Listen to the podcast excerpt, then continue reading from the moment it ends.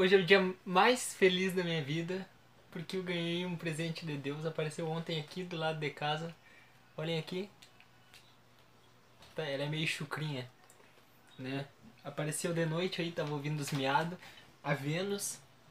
O nome dela tem tudo a ver hoje, coincidentemente, com o estudo. Se chama Encarnação nos Diferentes Mundos. Já vamos lá, porque o tema é longo, eu vou dividir esse estudo em dois vídeos, porque esse tópico aqui tem várias e várias perguntas.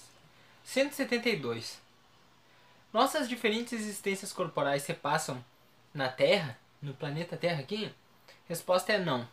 Não todas. Mas nos diferentes mundos que passamos nesse globo não é a primeira, nem a última, das mais materiais e das mais distanciadas da perfeição. Podemos voltar a ela depois de termos vivido em outros mundos? Seguramente, já vivestes em outros mundos e sobre a Terra. Então aqui, ó, muito interessante para nós que, que às vezes, né, acho que os extraterrestres, alienígenas, nós, nós provavelmente nós não somos daqui. E aqui diz, ó, seguramente, né, já viveste em outros mundos. Por com certeza, quando a gente era aqui, ó, um bichinho, a gente não tava aqui no, no planeta Terra. A gente estava em outro planeta, né? Vivendo a nossa fase animal. E assim a gente vai indo, até evoluindo, chegar num, num planeta onde tem a compatibilidade né, com aquilo. Você não pode imaginar, imaginem um mundo lá, tento fazer essa imaginação, Einstein. Einstein super inteligente. Imagina um mundo só com Einstein bilhões, né? Temos 7 bilhões de pessoas no planeta, imagina, bilhões de pessoas lá, todo mundo que nem mais tem, bota o Ismael lá. Ismael não sabe nem nada. A melhor coisa que ele sabe fazer é tocar e isso aí comparado a, né, não sabe nada. Imagina, é muita discrepância. Então, a gente vai pro mundo adaptado àquela nossa evolução, tanto moral quanto, né, da parte da inteligência mesmo, assim, falando de forma mais clara. 174. Voltar a habitar a Terra é uma necessidade? Não. Mas se não progrides, podereis ir para, podereis ir para outro mundo, que não seja melhor. O que pode ser pior, né? Você vai, tipo, o mundo todo vai evoluindo e você fica ali estagnado? Existe alguma vantagem em voltar a habitar a Terra? Resposta é: nenhuma vantagem em particular, a menos que esteja em uma missão. Neste caso, você progride aí como em qualquer outro mundo, né? Há homens que estão na Terra pela primeira vez? É pergunta, né? Resposta: há muitos, e em diferentes graus.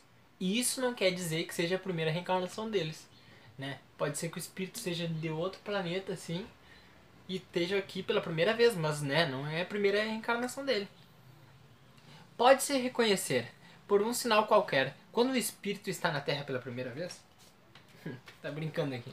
A resposta é que não tem utilidade nenhuma, sabe? É, os espíritos dão essa resposta bem direta. Deus não pode enviar os espíritos rebeldes para o mundo inferiores, né? Resposta. Os espíritos podem permanecer estacionados, mas não retrogam, não voltam. Né? Não vão. Não, não, se a pessoa. Eu já tinha falado em outros estudos, né? Se a pessoa ela, é, ela ah, a pessoa, a gente olha, pá, aquela pessoa ficou ruim depois. Na verdade, ela sempre teve aquilo ali dentro dela, só não manifestou. Né?